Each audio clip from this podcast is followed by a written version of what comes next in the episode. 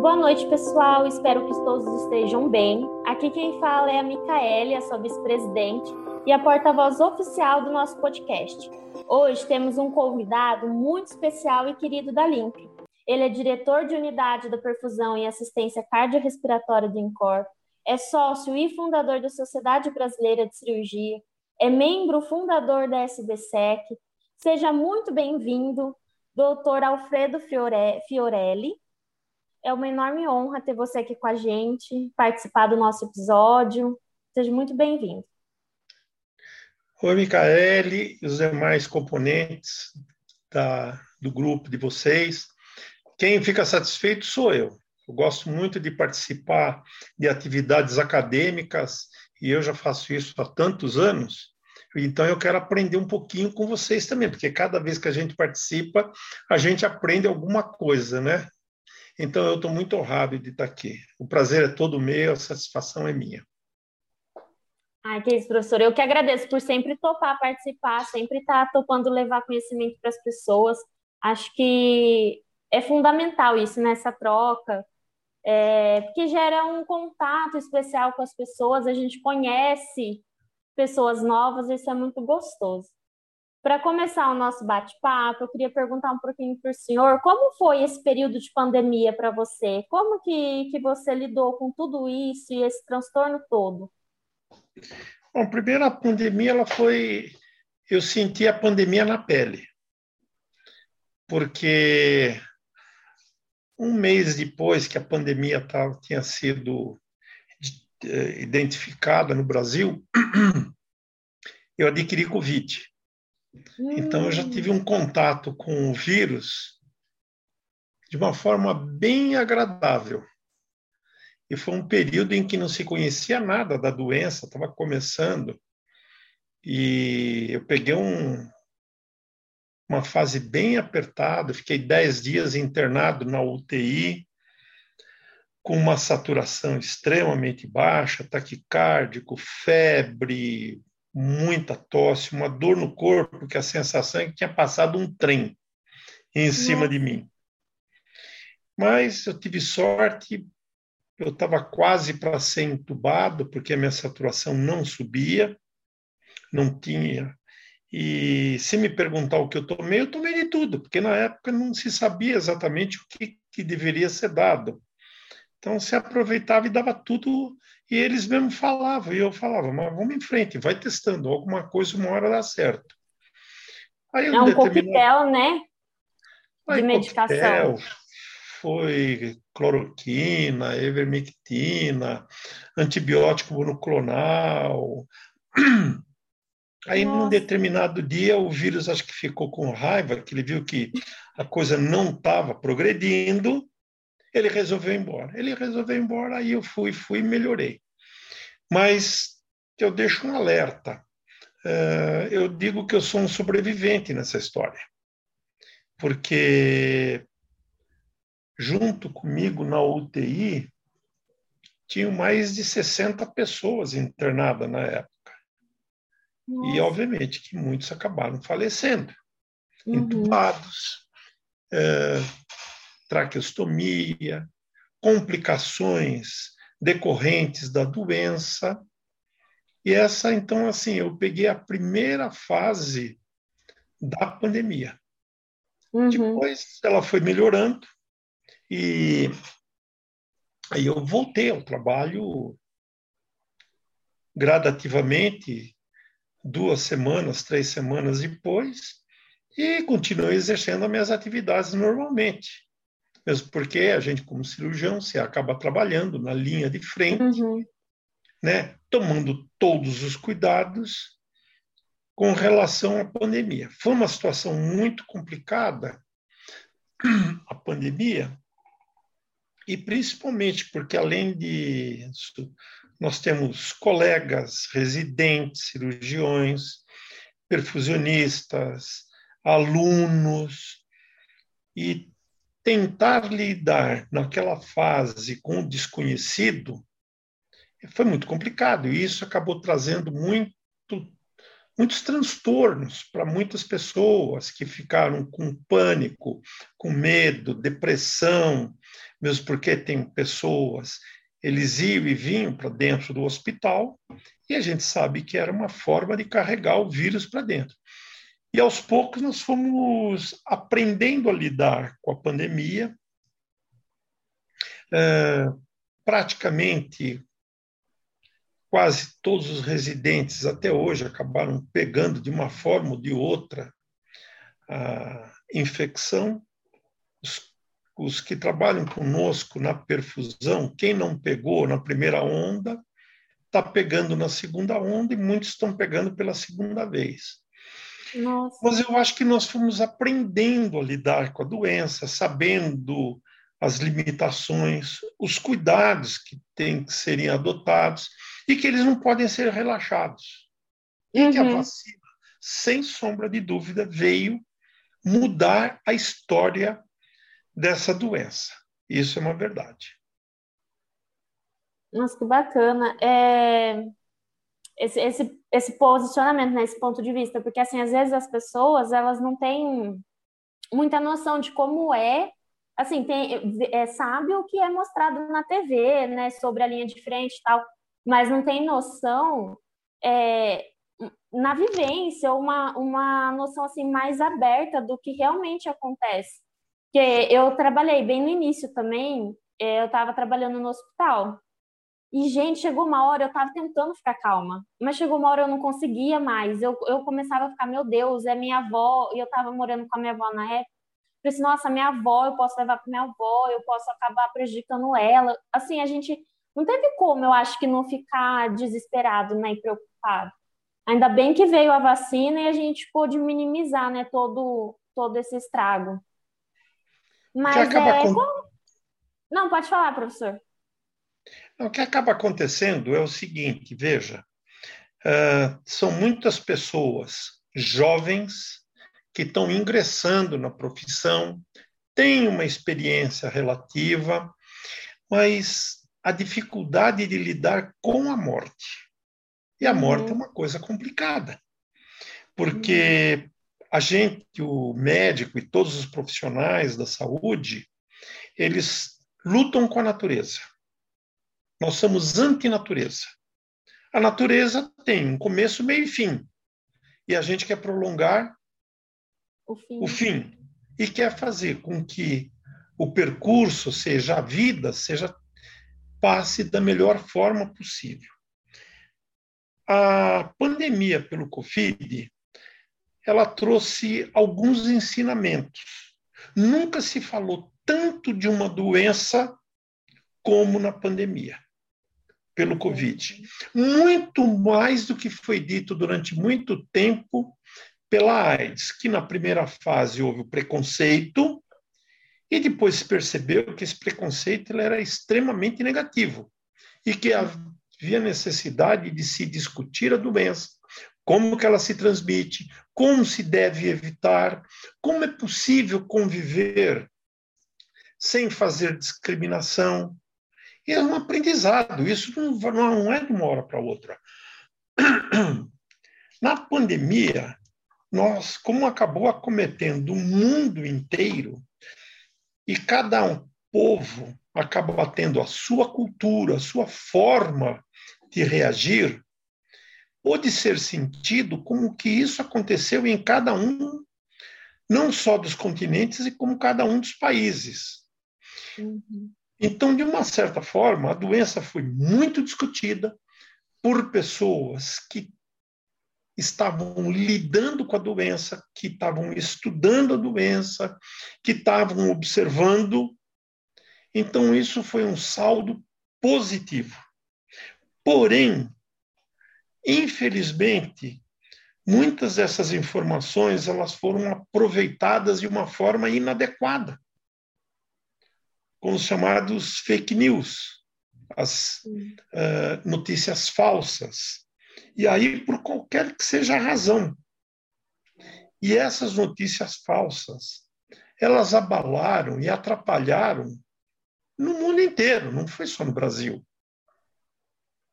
E nós estamos vendo o que, por exemplo, está acontecendo nos Estados Unidos. um país economicamente rico, tido como uhum. uma potência número um em termos econômicos, porém, por uma situação em que houve o negacionismo da doença por parte do Trump, muitos não se vacinaram.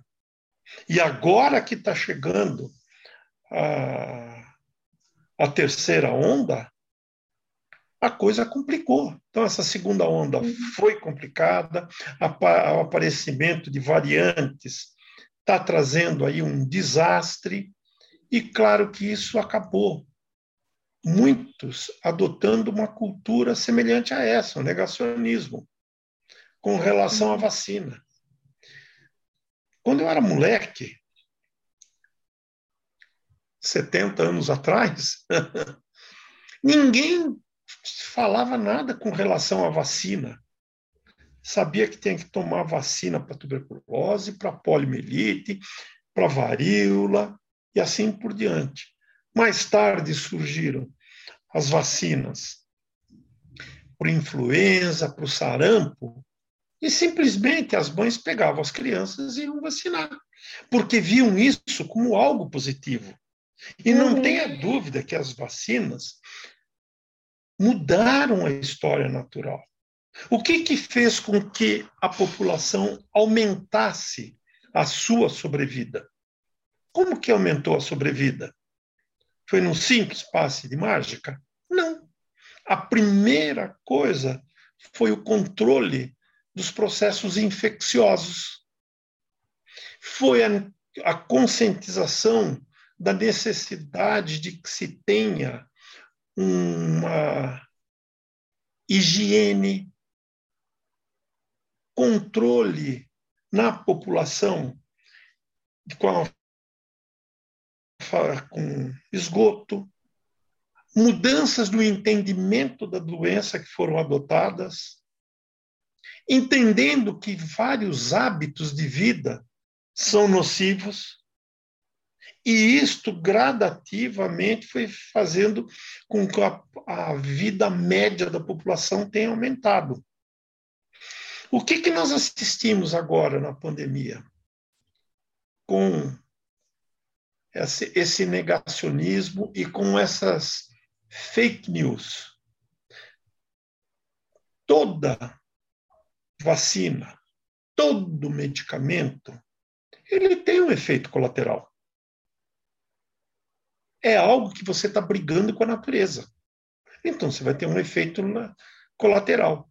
Porém, esse efeito colateral é muito menor do que os benefícios. Então, é provável que uma das vacinas, em cada 100 mil, 1 milhão, tenha um problema. E aí uhum. se valoriza esse um caso e se esquece os benefícios. Para quem tem discernimento, para quem teve a oportunidade de estudar, para quem teve a oportunidade de viver num meio cultural diferente, essas pessoas entendem, às vezes. Né? É, e conseguem entender, né? consegue entender. Vejo que o, quando houve a entrada dos venezuelanos no Brasil, não vai nenhuma discriminação, uhum. mas pelo regime em que foi não tinham vacina, assim que eles entraram, houve um, uma preocupação do governo brasileiro, principalmente daqueles que entrassem para que eles ficassem confinados num determinado lugar e todos recebessem uma assistência de saúde. O gasto foi muito alto, mas foi compensador, quer para os que receberam e principalmente para você proteger a população. Porque quando você tem um desprotegido, isso se propaga num ritmo de PG muito rápido. Uhum. Então, eu acho que essas mudanças, uh, utilizar a pandemia para outros fins, isto não é legal. Recentemente, eu tive um colega, e veja que isso se propaga em diferentes classes sociais. E claro que ele é muito maior naquele indivíduo coitado que não sabe manipular as informações de uma maneira adequada. E nós sabemos que hoje a maioria que está morrendo são os que tiveram uma vacinação incompleta ou não receberam vacina. Uhum. Aqui na minha cidade, por exemplo, é a maioria dos casos que estão tendo agora de óbito são pessoas desse, desse porte que você falou, ou tiveram a vacinação incompleta, que depois no meio, ah, não acreditaram, não quero mais, ou então já começaram desde o início, ah, não, isso daí é mentira, é conversa fiada, não vou tomar. E é a maioria dos óbitos que está tendo aqui. Mas isso está sendo no Brasil inteiro. Em São Paulo, que a grande massa acabou recebendo vacina, ah, a ocorrência das internações elas estão acontecendo fundamentalmente para aqueles que não tomaram a vacina. E hoje você está espalhando a vacina para as crianças. Uhum. E teve uma pessoa muito amiga perguntou: é, não sei o que eu vou fazer com meu filho, se eu vacino ou não. Você está pedindo a minha opinião? Falei: meus netos têm 5 e 7 anos e já foram vacinados. E se eles tivessem uma idade menor, tivessem oportunidade para ser vacinado. A durabilidade da vacina, o quanto ela induz a formação de anticorpos, fazem parte ainda de um mundo desconhecido. Por isso que apareceu a primeira dose, segunda dose, terceira, e está se propagando para a quarta dose. Uhum. Por quê? Está se percebendo que essa uh, resposta uh, imunológica ela tem uma durabilidade. Claro que isso é média, não é para todos. Uns duram mais, outros duram menos. Um induz a formação de anticorpo, raros são os que não induzem. E... Mas a vacina, quanto mais tempo você demora para vacinar, quanto maior a dificuldade do indivíduo entender que é meio de proteção máscara, distanciamento e vacina. Uhum. Isso aí já está mais do que provado. Então, tem pessoas a ah, entrar em contato e não adquiriram. Porque o processo ele não passa só pela formação de anticorpos. Existem, pessoas, existem outras vias imunológicas, celular, que muito provavelmente participem desse processo. Uhum. Quanto tempo vai durar? Chega uma hora que o organismo cansa, né, de, de sempre batalhar aquilo que está em contato, né? Que é a é hora que, tipo assim, essas pessoas pegam. O problema é que os, o corpo estranho, que é um vírus, que é uma bactéria, ele induz uma imunidade e essas imunidades são diferentes. Cada uhum. tipo de microorganismo induz uma imunidade de uma maneira diferente, tempo diferente, de durabilidade. Então, querer atribuir a vacina que o indivíduo não vai pegar uh, a doença, está na cara que não. É uhum. É evidente que não. Mas quando ele adquire, quando ele já tem a indução de anticorpos e já tem anticorpos pré-formados, a resposta imunológica é muito mais rápida. Sendo mais rápida, ela consegue atenuar a doença. Minha filha, recentemente, meu genro, são médicos, estão na linha de frente, trabalham, operam e pegaram o Covid. Só que é, tudo passou com uma, uh, um quadro mais brando. Uhum. uma dor de garganta, uma coisa desse tipo, que é o que está acontecendo hoje com os próprios profissionais da saúde. O que está tendo em paralelo nesses profissionais, com todos, é um cansaço. Cansa. E o número de funcionários, o número de colaboradores, o número de agentes que trabalham na saúde, além deles estarem cansados, eles também adoecem. Uhum. Então você vai diminuindo o número efetivo de pessoas.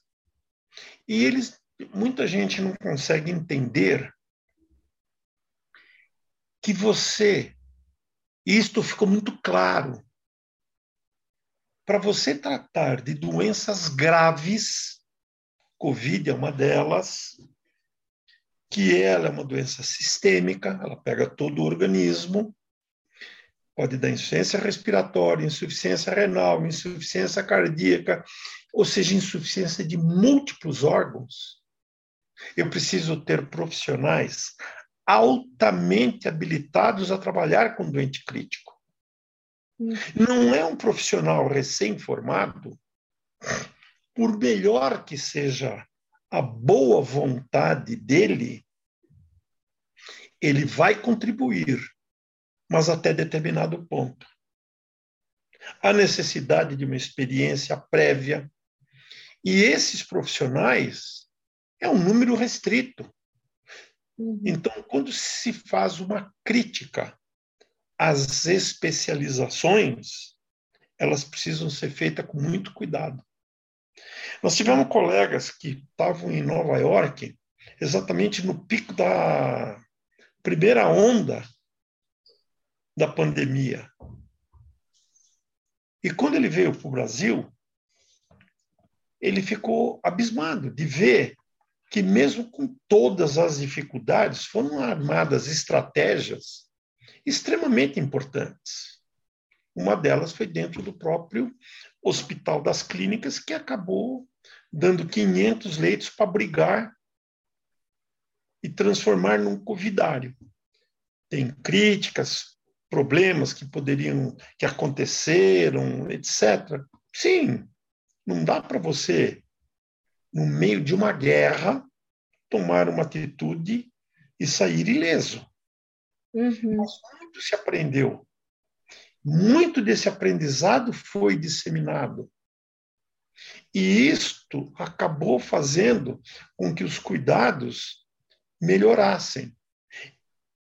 E lá, eles pegaram pessoas que estavam não preparadas porque o contingente era muito grande, o sistema de saúde do americano é diferente do brasileiro. Nós temos críticas, crítica tem em todo lugar. Uhum.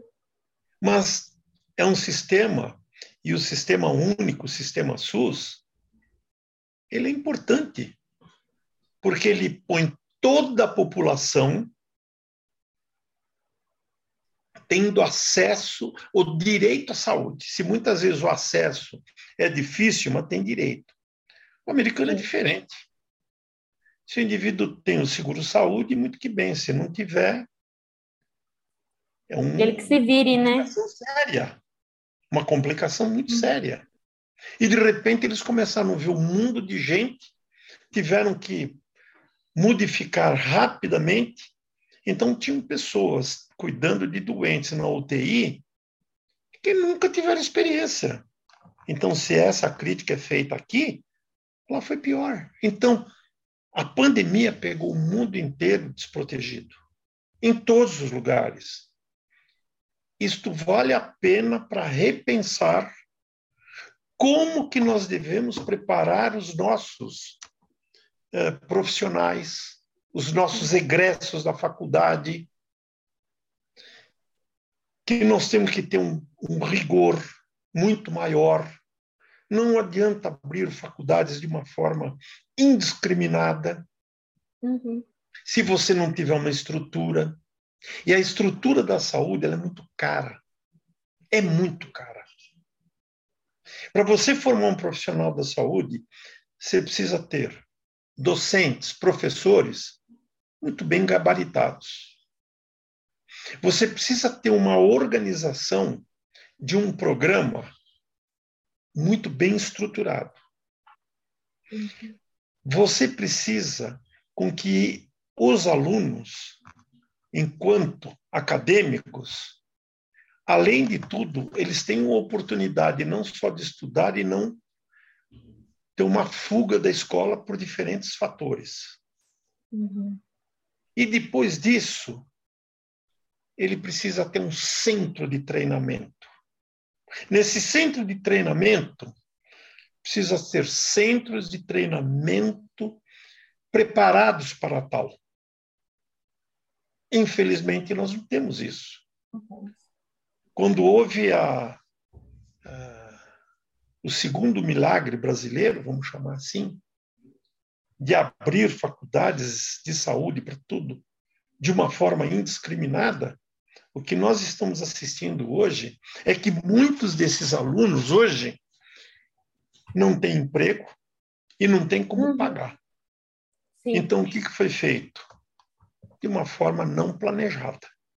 E tudo que é feito de uma forma não planejada dá não problema. Dá uhum. E você precisa ter centros de treinamento. O número de. E que é onde que treina um profissional da saúde? Um hospital, num centro de saúde, numa unidade de emergência, seja ele qual for. E os números de centros aumentaram na mesma proporção que as faculdades? Não. Eu não. mesmo, na faculdade que eu fiz, né, que eu me formei, é, a gente não tinha um laboratório é, equipado para poder é, dar suporte para a gente. Então, é, tinha que fazer estágio aonde você conseguisse na sua cidade. Não era nenhum estágio próprio que a faculdade dava. Tinha equipamentos que a gente não podia usar na faculdade, que estavam lá só para mostrar para a gente o que era, né?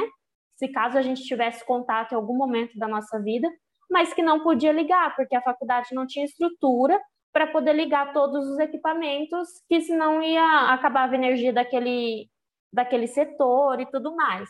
E na pandemia eu, nossa, eu apanhei bastante, porque assim, eu já fazia, eu já trabalhava no laboratório hospitalar, mas assim, é totalmente diferente, a gente está totalmente despreparado com aquela demanda de, de exames. Eu chegava a fazer de madrugada é, numa rotina normal minha. Antes da pandemia, eu estava realizando 10 exames de UTI, né? Assim, aquele coquetel inteiro, lactato, TAP, TTPA, tudo gás arterial e venosa. Só que era só de 10 pacientes. Quando chegou a pandemia, eu sozinha, 5 horas da manhã, passou a ter 50 de cada, tinha 50 pacientes.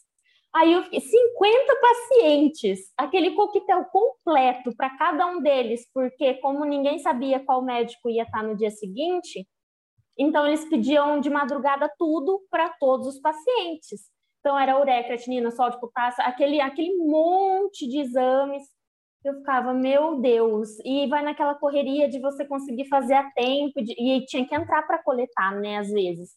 Então, eu falei assim, nossa, eu, eu achei que eu fosse ficar louca, que eu fosse não dar conta.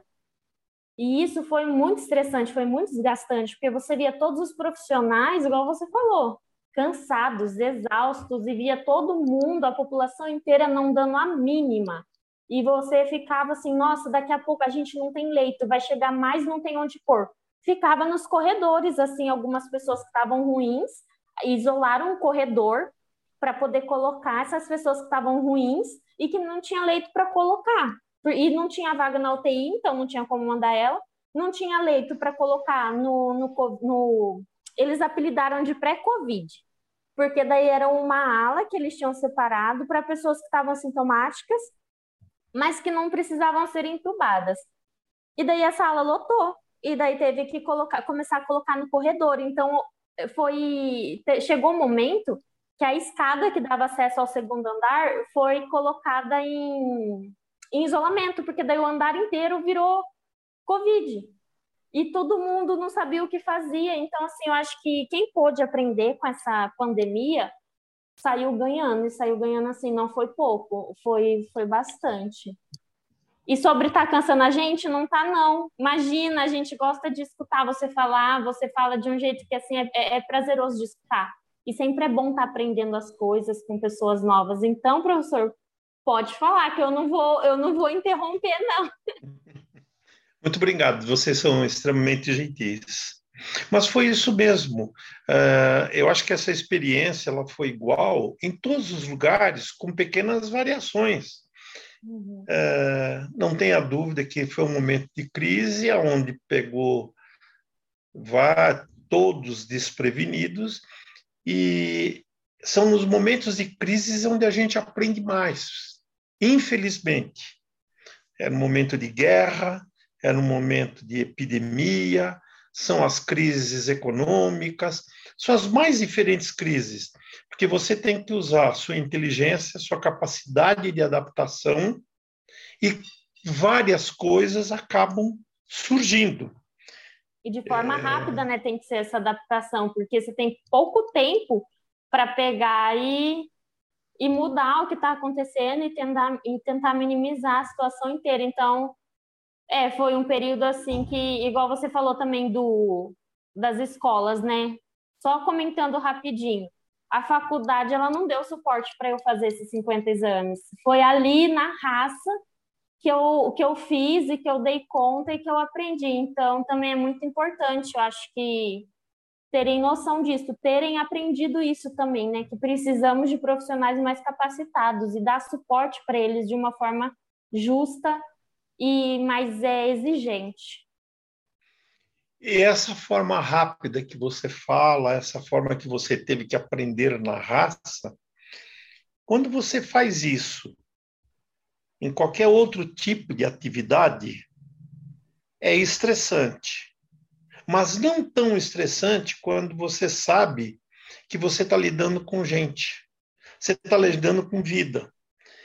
E que você convivendo fechada, confinada, entre quatro paredes, numa UTI, e vendo as pessoas desesperadas, é, falta de equipamentos, falta de, muitas vezes, até do que fazer, e você vendo as pessoas morrerem, isso para o profissional é muito estressante. Tanto que dentro do hospital, nas, das clínicas, na Faculdade de Medicina, na USP, o grupo da psiquiatria teve uma participação fantástica, no sentido de dar um suporte para muitos profissionais que acabaram entrando em burnout. E fica num estresse muito grande. Uhum. E isso acabou sendo uma coisa que foi disseminado para outros lugares.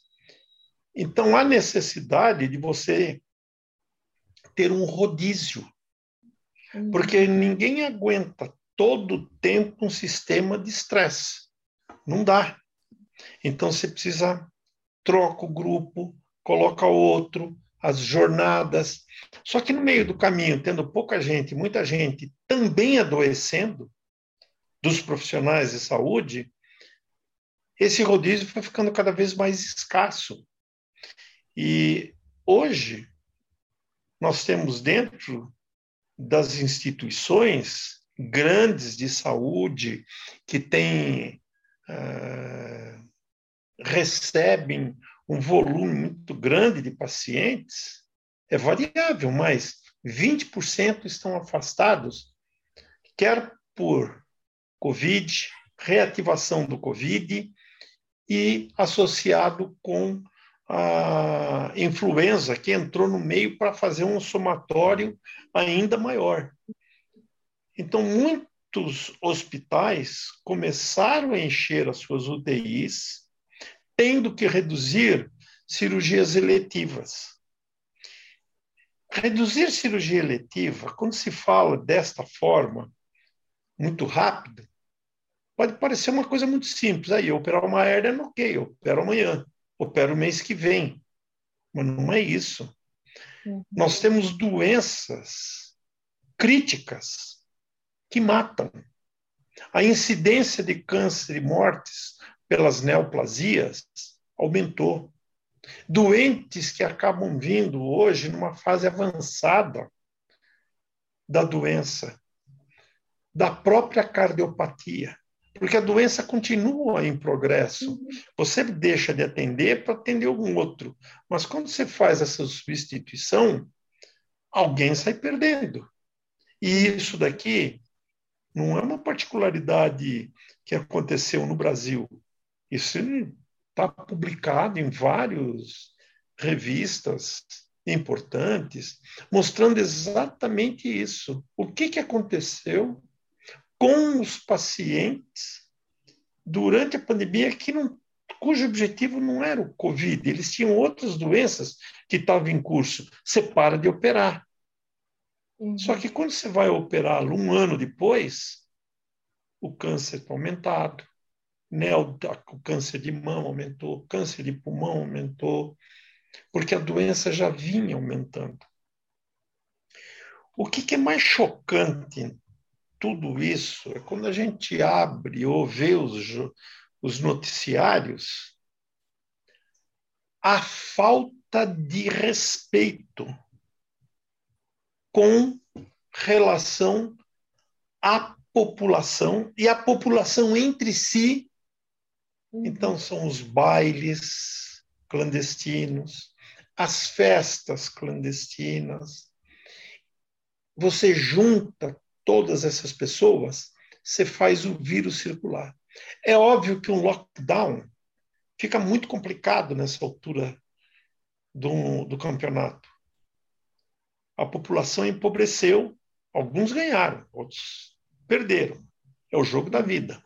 Né? Nem todos perdem, nem todos ganham. Mas a maioria acabou perdendo. Então, no final da história, muitos perderam. Perderam padrão econômico, dificuldade econômica, atraso escolar, perda de emprego. Só que quem continua tendo aglomeração, ele está fazendo o vírus circular. Ah, mas agora apareceu uma variante. É óbvio. Uhum. Charles Darwin, a teoria de Darwin nunca foi tão bem explicada como numa pandemia. Exatamente.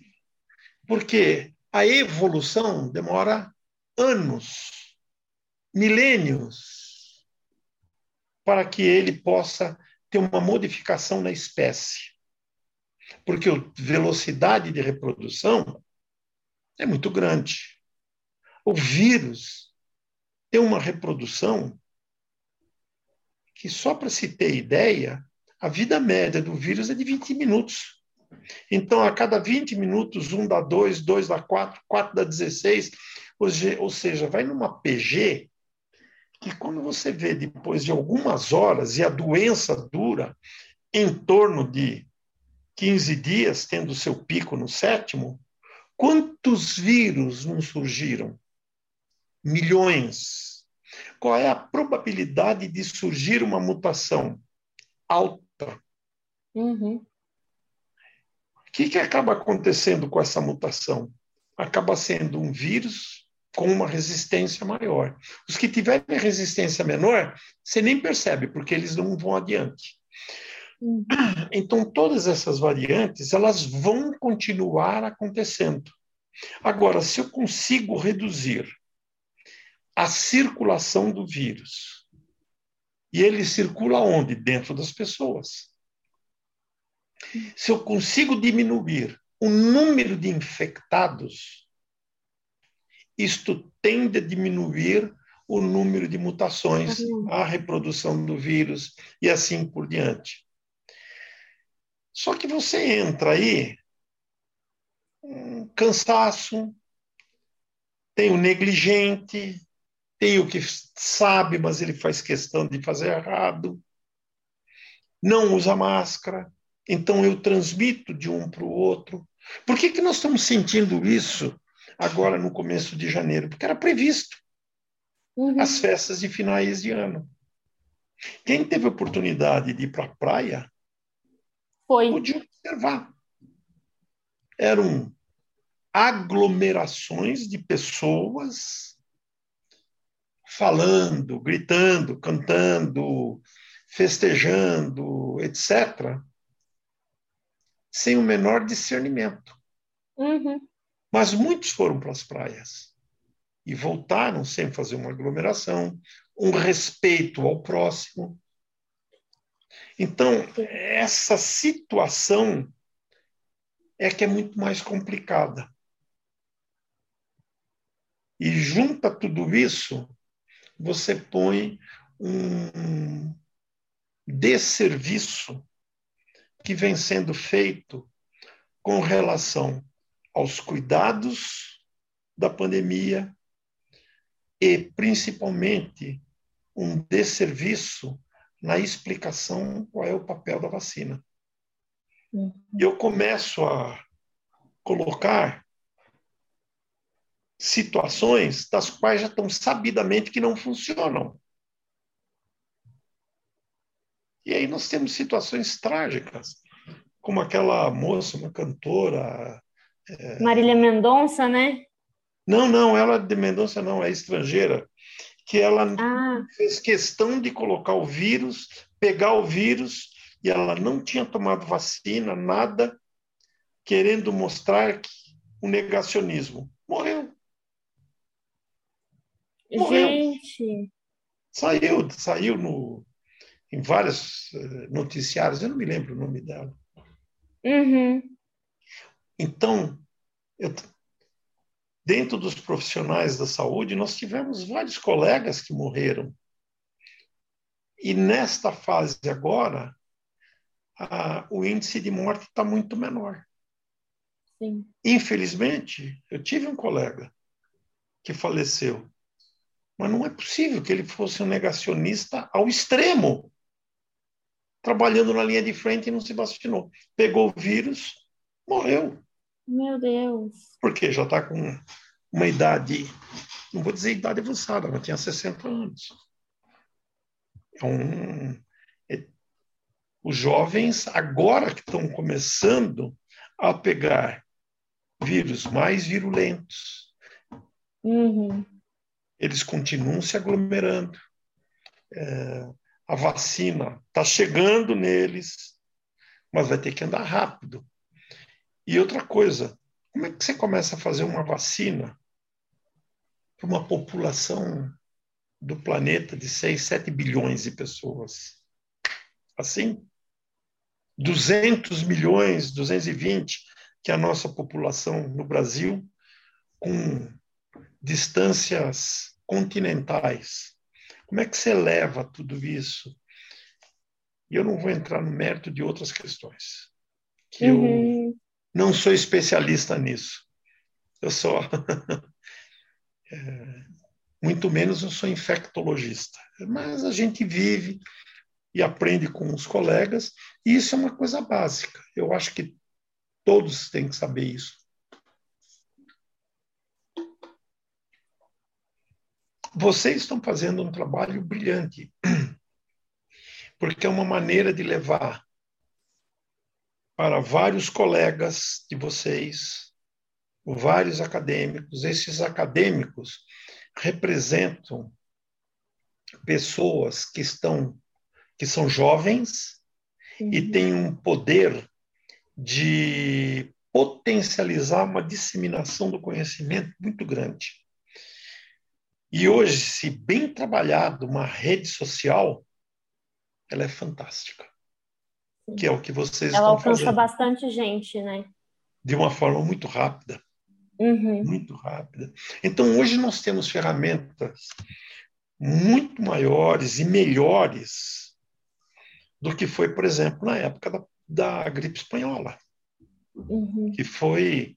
Ela surge no meio da, da guerra e foi chamada de espanhola porque se achava que tinha saído na Espanha. Na verdade, ela, o vírus foi detectado nos Estados Unidos. Por isso que eles não querem fazer, colocar nenhum rótulo e começou a dar o alfabeto. Agora, do jeito que vai, vão ter que pegar outro alfabeto. Daqui um pouco, o alfabeto grego vai se tornar insuficiente. É, o nosso não vai dar conta de tanta coisa. E tem muita coisa assim que a gente desconhece, né? Tem muitos vírus que a gente desconhece. É... Então, assim, a tendência é só piorar. É, é, é o surgimento desse, desses novos vírus, não só as novas variantes né, do Covid e tudo mais, mas é a minha irmã ela faz biologia então ela estuda bastante é, lê bastante artigos sobre as calotas polares e tudo mais e vira e mexe ela vem me contar né que que estão que está aparecendo novos novos microorganismos devido ao derretimento né das calotas polares aí você fala assim poxa a gente sabe que lidar com esse tipo de microorganismo e se for algum que vá fazer muito mal para a gente nossa a gente não tem tantas coisas que a gente não, não tem conhecimento e que a gente fica assim, é, tipo, a Deus dará, né? Sem, sem suporte para pegar e, e conseguir lidar com a situação. E eu, como né, vice-presidente da Limpa, eu tento o máximo possível que eu puder fazer de levar conhecimento para os nossos alunos, de tentar dar suporte, porque eu acho que ninguém aprende sem suporte, né? E ainda não é qualquer suporte, tem que ser um bom. Então, esse ano a gente está até mudando a estratégia. A gente vai ter, vai ser multiprofissional alguns dos nossos encontros. Pra, porque assim, o que, que eu percebi com a pandemia? Poxa, eu fui extremamente, eu como biomédica fui extremamente útil numa UTI de Covid quando precisou ajudar a aspirar o paciente, mesmo que não era minha função, mas assim, eu era a única livre ali no momento não me custava eu pegar e ajudar o outro profissional. Então, eu, eu percebi a importância, não que você precisa saber tudo 100%, mas que você precisa ter noção de tudo que está à sua volta. E na área da saúde, isso se mostrou muito importante. Você saber um pouco de cada coisa que está à sua volta para você poder é, se virar, né? Às vezes poder ajudar o próximo e poder fazer valer a pena esse seu esforço e, e poder fazer valer a pena a vida que está se perdendo, né? Porque quem pôde aproveitar, é, adquirir conhecimento nesse período, soube valorizar cada morte que a gente teve, soube crescer com isso, né? Aprender mais com isso. Você falou uma coisa importante, que vocês fazem um planejamento de convidar pessoas de diferentes áreas um biomédico, um farmacêutico, um psicólogo, enfim, cada um tem uma visão. Uhum.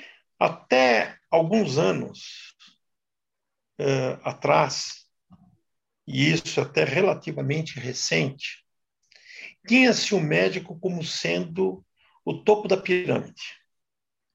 E todas as pessoas que trabalhavam na área da saúde eram chamados de paramédicos.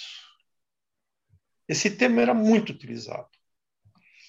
Ele não era usado de uma forma pejorativa, porque a gente tem que analisar as coisas e os comportamentos em função dos tempos. Para a época, entendia-se que o médico era o indivíduo que tinha maior conhecimento a respeito do assunto. E junto com ele tinha uma enfermeira. O técnico de laboratório, não existia o bioquímico, ele trabalhava num laboratório. O outro no banco de sangue, o outro era um técnico do raio-x, radiologista, assim. À medida que o tempo foi passando, e isso de uma forma bem recente, começou a se chamar de um time, de um time. E nesse time participam todos. Então, o termo paramédico, nos dias de hoje, ele não é mais usado. Se ele for usado, é pejorativo. Na época, não. Paramédico, ao lado do médico. Era essa o significado.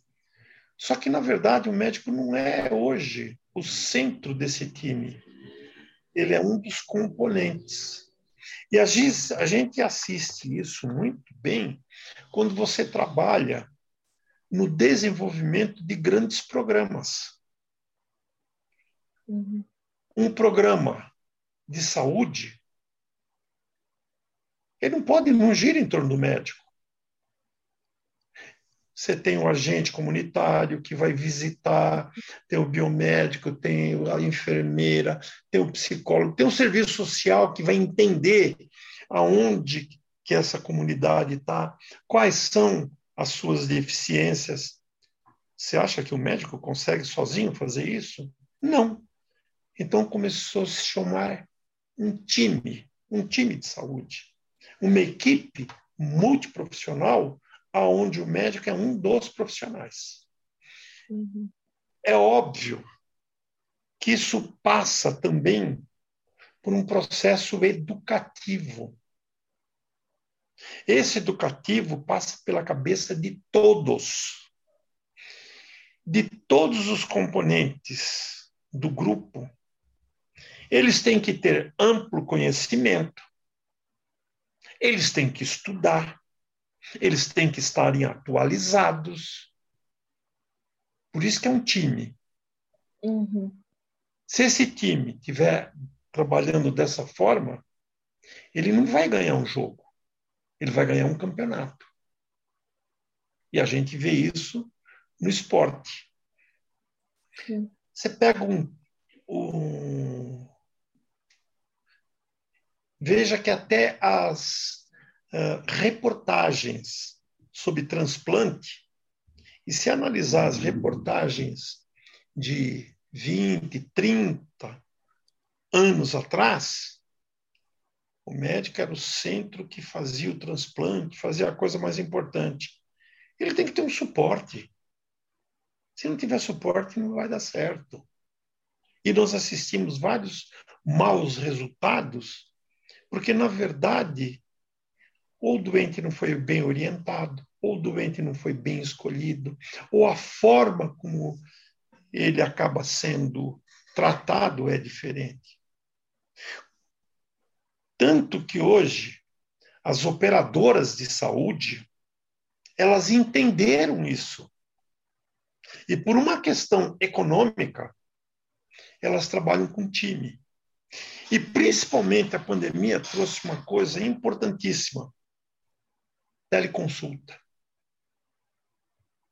Foi uma coisa que se discutia muito: deve ter a teleconsulta, não deve ter a teleconsulta. Uma tremenda ferramenta que está aí. Agora, a ferramenta ela tem que ser bem aplicada. Quando ela é mal aplicada, você tem maus resultados. O PIX apareceu para aliviar o cidadão. Agora, se alguém quer desvirtuar e utilizar o PIX para outras finalidades, você vai destruir o Pix? Você vai tentar aplicá-lo de uma forma melhor? Por causa que existe meia dúzia de elementos que destroem? Nós temos que repensar. Então, o próprio sistema de saúde está dessa forma.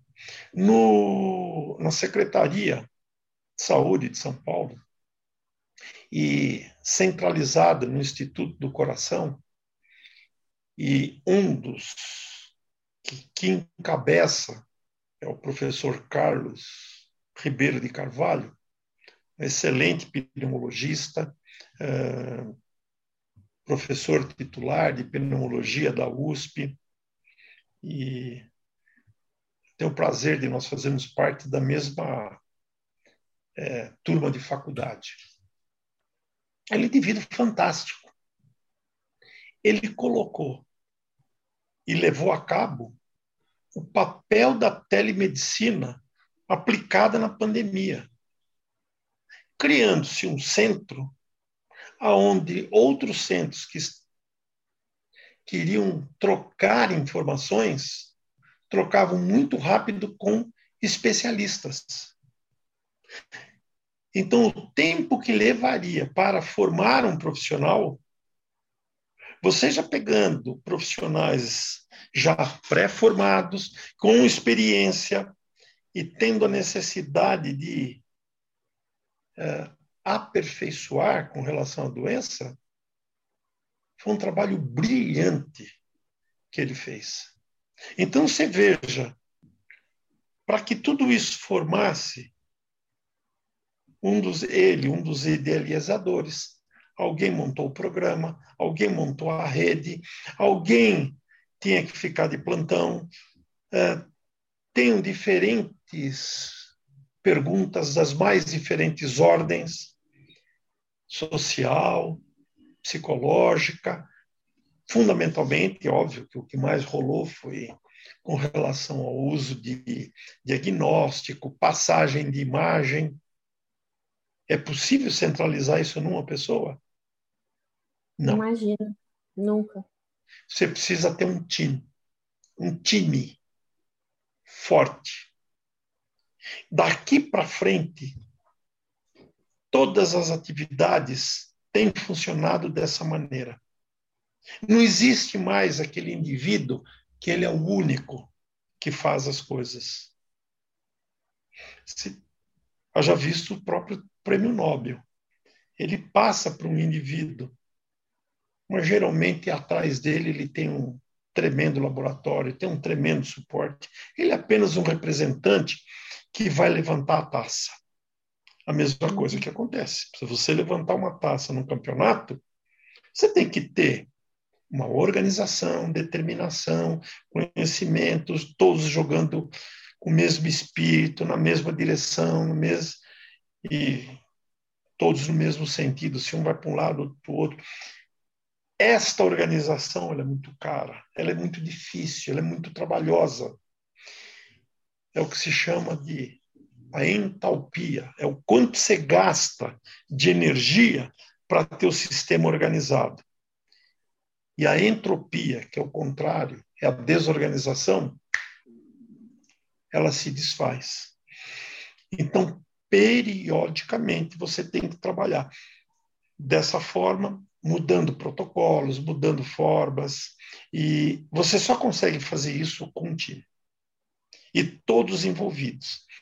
E todos têm que ser ouvidos, envolvidos Sim. e ouvidos. Sim. Mesmo Porque que... cada um, às vezes, tem né, uma ideia que pode melhorar e otimizar aquilo que está sendo feito. Daí você consegue, às vezes, fazer de uma forma melhor, mais rápida e atender ainda uma demanda muito maior do que aquela que você estava tendo. Então, assim, nossa, eu sou super a favor de, de quanto mais gente a gente puder juntar para poder fazer algo ser bem fluido, é melhor. Para mim é melhor, né? Mesmo que seja difícil organizar tudo isso e cansativo, como você disse. Mas esse é o nosso é. desafio. Uhum. É, veja, as pessoas que tiveram a oportunidade de passar por uma escola primária, secundária, conseguiram, de uma maneira ou de outra, chegar a uma, um estudo universitário, que conseguem ter uma ascensão acadêmica, elas têm uma responsabilidade muito séria com o projeto que elas estão levando adiante e, de uma forma direta ou indireta, é uma responsabilidade com a própria sociedade. Isso tem que ser pensado. E esse exemplo eu dou sempre. Veja, no dia que você nasceu, quantas crianças nasceram? Eu sempre coloco essa situação. Quantas crianças conseguiram chegar na posição em que você está? É o que eu falo alunos, com quem eu estiver conversando, isso eu falo mesmo. Falei para meus filhos. Hoje eles estão falando para os filhos dele, porque agora eu já estou velho. Mas é uma verdade. Uhum. Quer dizer, muitos ficaram no meio do caminho. Então você consegue ser uma pessoa privilegiada. Use esse seu privilégio para você, para os seus e para a sociedade. E você pode contribuir isso das formas mais variadas possíveis. Por exemplo, o que nós estamos fazendo agora, fazendo um bate-papo que você vai transmitir, você vai levar o seu conhecimento, é, o seu projeto, a sua liga para o maior número de pessoas. E cada um vai ter a liberdade de opinar aquilo que ela quer fazer, que caminho ela vai seguir. Eu acho que as pessoas são livres. Agora, uma coisa tem que ficar claro, né? Aquele velho ditado: a semeadura é livre, a colheita é obrigatória. Exatamente. Não adianta você semear algo e querer colher outro. Uh-uh. Não dá. Então, tá sendo muito gostoso esse bate-papo, professor. São palavras muito sábias, assim. Eu acho que eu espero, né, que as pessoas que vão que estão escutando a gente, né, possa aprender o tanto que eu tô aprendendo. Que às vezes o senhor vê eu virando aqui, ó, é que eu tô anotando uma coisa ou outra para eu poder passar para frente, porque eu acho que o conhecimento é algo que você absorve e repassa. E é muito incrível, assim, você para mim está sendo uma inspiração, porque quando eu fui procurar algumas coisas para poder introduzir você no nosso podcast agora, eu falei, gente, mas são tantas coisas, como que a gente escolhe alguma delas? E eu fiquei olhando seu currículo, eu falei assim, nossa, eu quero poder crescer e ser assim, é, ter todo esse conhecimento e ser humilde o suficiente para poder passar esse conhecimento para quem cruzar o meu caminho. Então, assim, está sendo muito gostoso mesmo. Eu estou ficando mais admirada do que eu já era, porque o Vitor sempre falou muito bem de você, né? Então, eu ficava, nossa, ele deve ser muito incrível, deve ser muito gostoso conversar com ele. Falei assim, ai, tomara que dê certo de, de a gente gravar, né? E, e realmente, está sendo muito gostoso mesmo. Está sendo, assim, uma experiência muito incrível. Eu sempre falo, e é verdade, eu uhum. mais aprendo do que eu ensino. Porque cada um traz uma experiência, cada um traz uma dificuldade, e eu tenho que quebrar a cabeça como resolver. Uhum. Enfim. É, muito obrigada pela sua participação. É, foi muito bom. Espero que todos possam aprender um pouquinho é, com, com o senhor. Espero você para os novos projetos que a gente está tendo, porque a cabecinha que trabalha igual uma, um trem. Então, muito obrigada mesmo, viu? Bom, mais uma vez, eu agradeço. Eu não sei quem é que vai ter paciência de ouvir tudo isso que nós conversamos. Eu posso dizer que eu achei a conversa rápida, que nem imaginei que passasse de uma forma tão gostosa. Eu estou muito satisfeito. É, parabéns pelo projeto de vocês. Não parem, não desistam, levem adiante. Uh, não coloque nada como difícil. Difícil é tudo. Impossível, a gente quebra. E Exatamente. tem que levar adiante, tem que aprender, e principalmente ouvir. Ouvir é um, uma arte, senão você atropela. E claro, você tem que saber ouvir, metabolizar o que está sendo ouvido, e depois tem horas que quem tem que colocar o time adiante é o técnico. E tudo vai recair sobre o técnico. Ah. E é assim mesmo, faz parte. É assim mesmo. é assim mesmo. É sobre o técnico. E os louros da vitória são para todos. Mas é por isso que você chega a ser técnico. É para aprender. De coração, um abraço muito forte para todos vocês. Eu fico abraço, viu, professor? Do que vocês quiserem, tá? Até a próxima. Beijão, tchau. tchau. Até lá.